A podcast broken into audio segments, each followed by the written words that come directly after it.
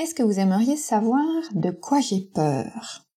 Si tel est le cas, restez à l'écoute, je vais vous révéler certaines de mes peurs.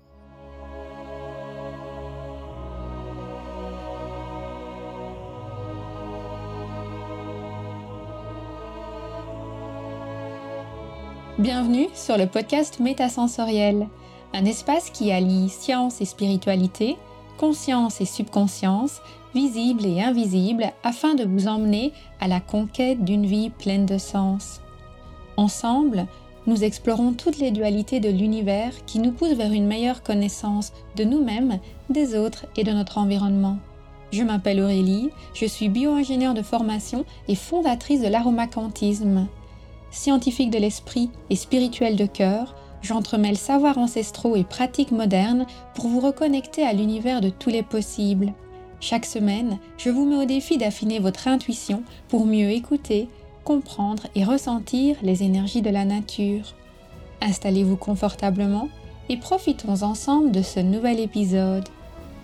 Bienvenue dans ce neuvième épisode de la troisième saison du podcast Métasensoriel. Toute cette saison, nous avons parlé de la révélation de soi et aujourd'hui, je voudrais tout particulièrement vous parler d'une révélation un petit peu particulière celle de nos peurs.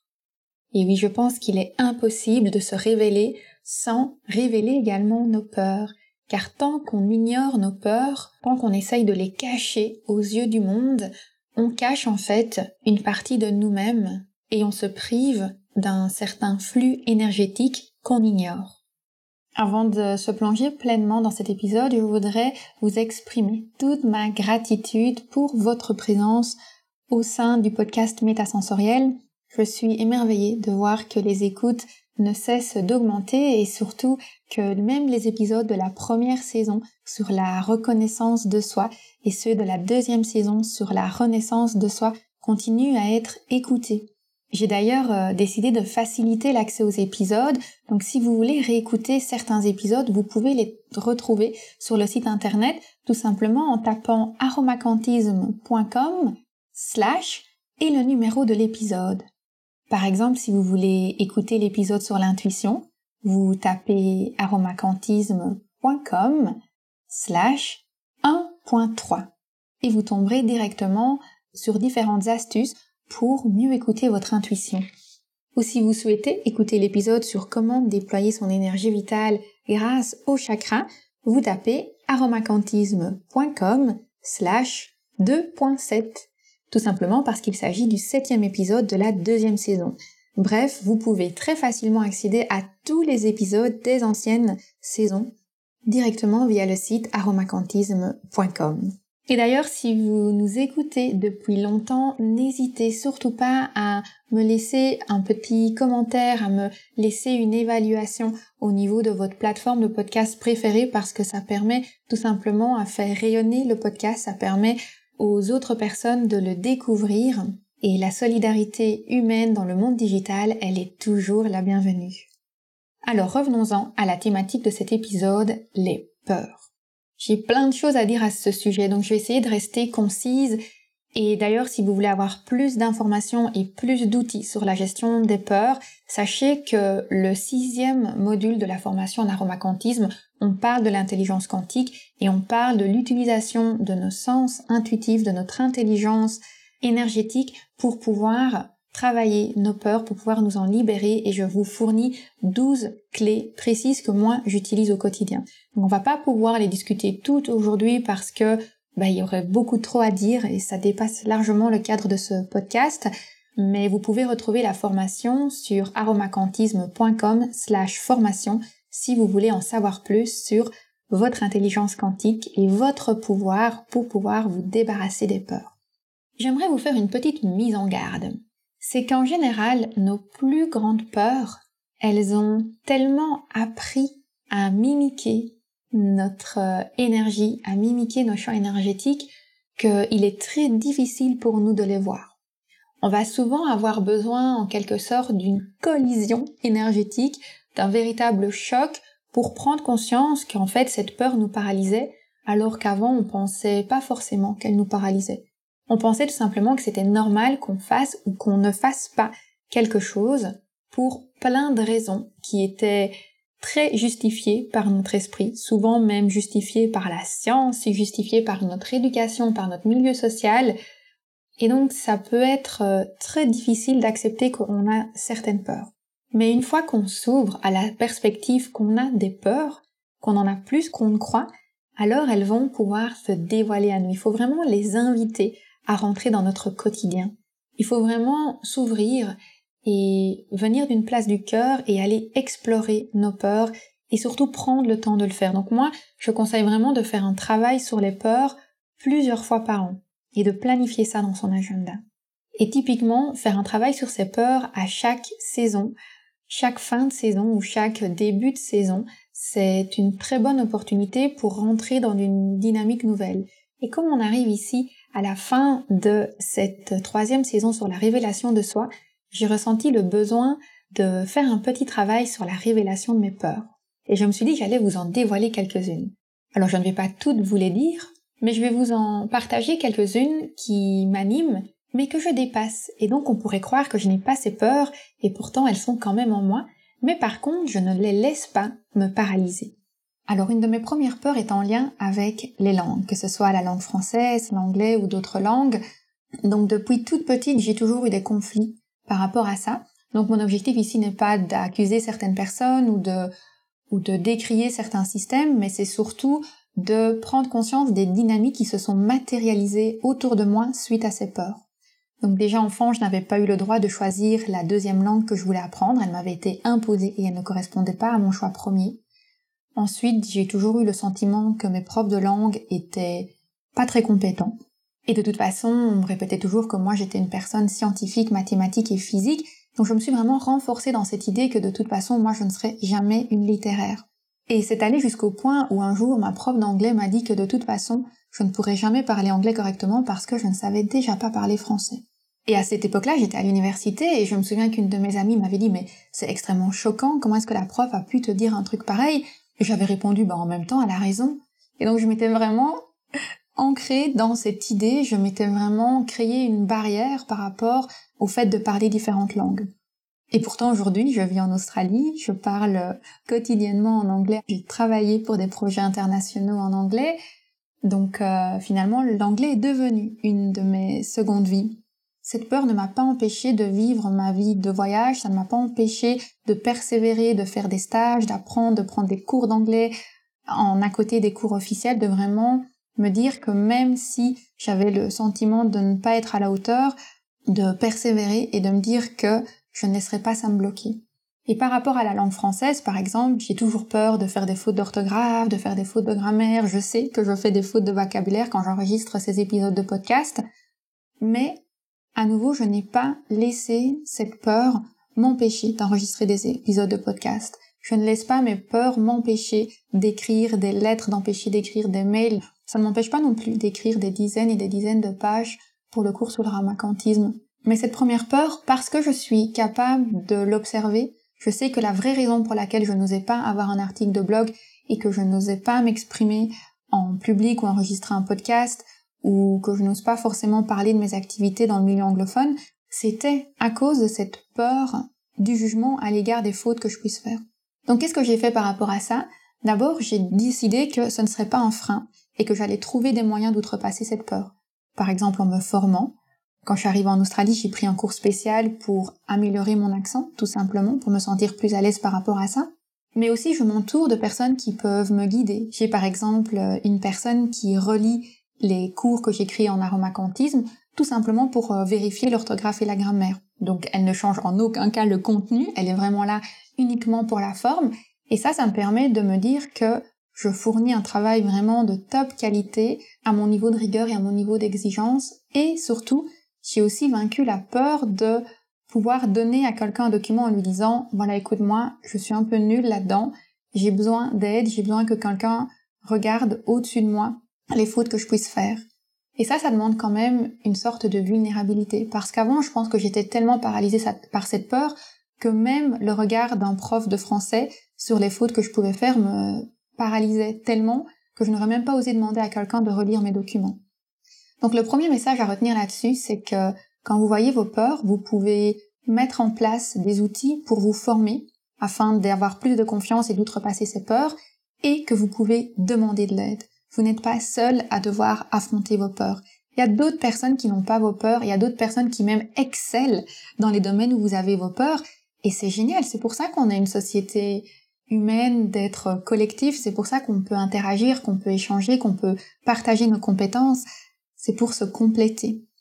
Alors j'avais aussi une autre grande peur, c'était celle de pouvoir unir la science et la spiritualité. Donc j'avais toujours ce sentiment que les personnes dans le domaine scientifique allaient penser que j'étais une hippie, une charlatante et que je, racontais n'importe quoi par rapport à toutes les thématiques sur la métaphysique qui sont aussi très vastes et je suis aussi moi-même consciente que je n'ai pas toutes les connaissances qui existent actuellement dans le domaine de la métaphysique. Il y a des personnes qui travaillent dans la recherche, dans des euh, services métaphysiques qui dépassent largement mon niveau de connaissance actuel.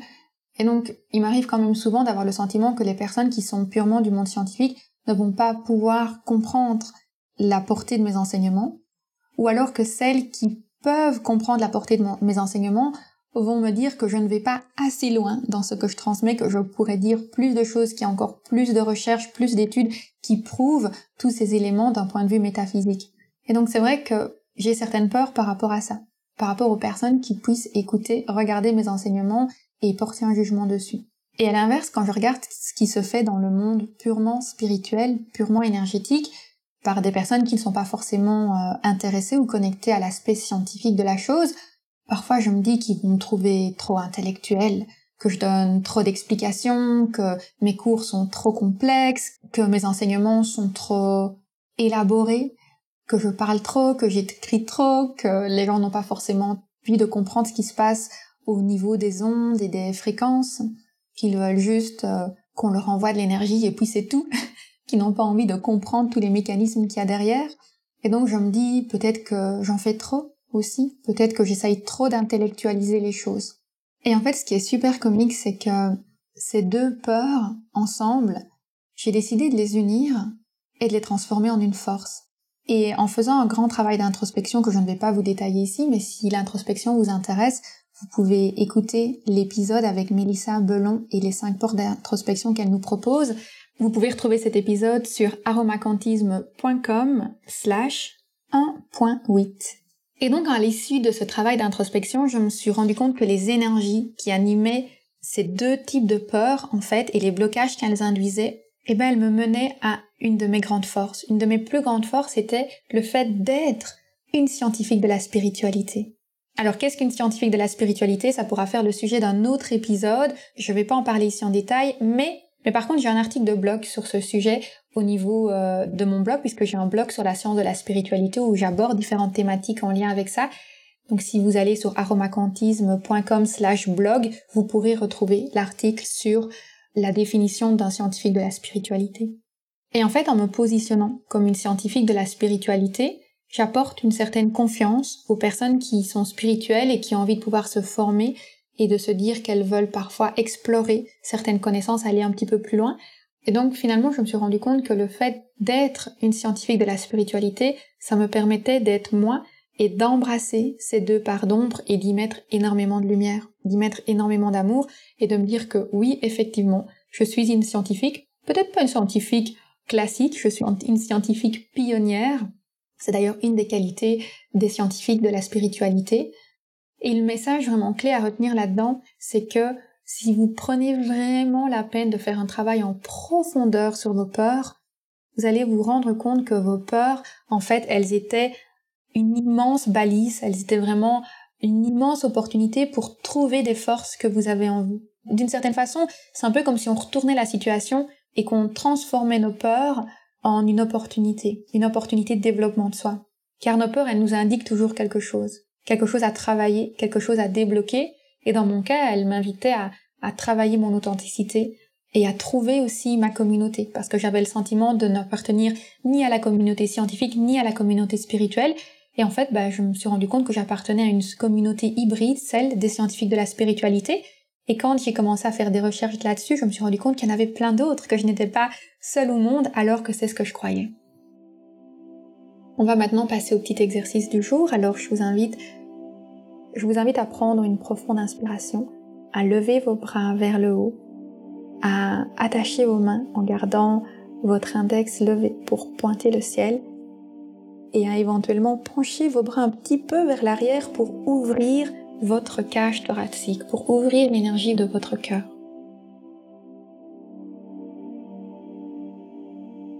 Et pour commencer, je voudrais que vous posiez l'intention de voir vos peurs, de voir vos peurs, même celles qui sont cachées et que vous pensez ne pas avoir. Et répétez par exemple l'affirmation suivante. J'accueille avec le cœur toutes mes peurs.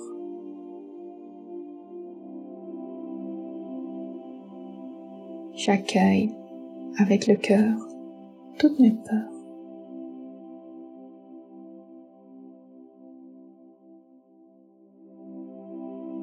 Et maintenant, vous pouvez commencer à laisser monter vos peurs à la surface, vous les laissez parcourir votre esprit. Et à chaque fois, vous les accueillez, sans les rejeter, sans vous dire mais non, ça j'ai pas tellement peur, ou mais c'est pas pour ça, c'est parce que vous laissez simplement toutes vos peurs remonter. Posez-vous la question avec beaucoup d'amour, de quoi est-ce que j'ai peur? Et vous accueillez toutes vos peurs. Vous laissez une peur remonter, se manifester dans votre esprit, vous lui envoyez de l'amour. Vous accueillez une autre peur. Vous la laissez remonter, se manifester dans votre esprit. Et vous lui envoyez de l'amour.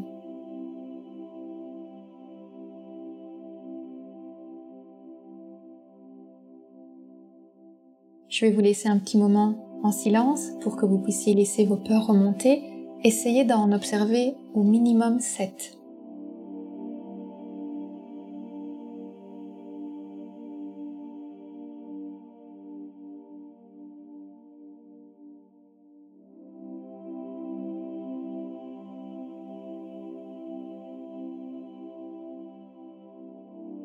Et je vous invite maintenant à choisir une de ces sept peurs et à vous engager à mettre en place certaines actions autour de cette peur. Est-ce que vous allez peut-être demander conseil à quelqu'un? Est-ce que vous allez essayer de transformer cette peur en une force? Est-ce que vous allez vous former pour outrepasser cette peur?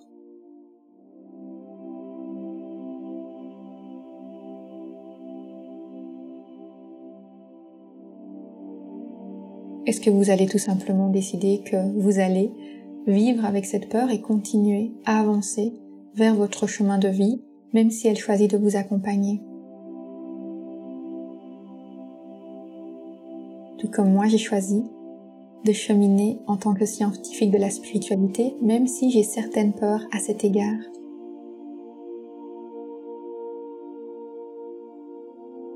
Et pour clôturer cet épisode, j'ai une invitation à vous faire j'ai décidé à la fin de la troisième saison de proposer une foire aux questions et de répondre dans différents épisodes de podcast aux questions qui me sont régulièrement posées, soit par email ou alors via les commentaires au niveau de chaque article, puisque au niveau de chaque article, vous pouvez aller laisser un commentaire. D'ailleurs, si vous souhaitez me partager vos peurs, vous êtes vraiment le bienvenu pour aller les indiquer dans les commentaires au niveau de l'article aromacantisme.com slash 3.9. Je pense que quand on ose exprimer ses peurs oralement, elles commencent déjà à se dissiper, parce que ça nous montre qu'on les a vaincues en partie. Et en tout cas, ça montre à l'énergie de notre peur qu'on ne la laisse pas nous paralyser. Et donc justement, quand les gens posent des questions au niveau des articles de blog dans les commentaires, je prends toujours le temps de répondre et je souhaite pouvoir créer un épisode de podcast dans lequel je vais répondre à toutes des questions qui m'ont été posées, de façon anonyme bien sûr, mais je répondrai à ces questions afin que tous les auditeurs puissent en profiter. Donc si vous avez des questions, c'est vraiment le moment. Vous pouvez me les poser directement dans les articles de blog concernés ou en m'envoyant un mail à aromacantisme.com slash contact. Et d'ici là, je vous dis à mercredi prochain pour un autre épisode du podcast Métasensoriel. Si vous écoutez le podcast Métasensoriel, c'est probablement parce que vous avez une grande sensibilité aux énergies de l'univers ou encore aux personnes qui vous entourent. Vous avez sans doute parfois le sentiment que vos champs énergétiques votre vitalité ou encore votre bonne humeur sont perturbés par la présence d'autres personnes ou par des événements qui ne vous appartiennent pas. Bonne nouvelle, j'ai des solutions pour vous. Tout commence par le renforcement de votre énergie vitale. À cette fin, je vous invite à télécharger le guide 10 synergies pour passer à un niveau énergétique supérieur. Ce guide simple et pratique vous invite à harmoniser vos besoins à l'égard de votre développement personnel et de votre épanouissement professionnel. Il est disponible sur aromacantisme.com slash guide offert. Cet outil est destiné aux coachs et thérapeutes bien-être souhaitant affiner leur connaissance sur le potentiel psycho-énergétique des huiles essentielles. Il rassemble une collection de 10 synergies pour vous reconnecter à la sagesse des essences aromatiques et vous aider à diffuser votre don de guérison à une échelle plus holistique. Pour vous l'obtenir, il vous suffit de vous inscrire via le formulaire sur aromacantisme.com slash guide offert.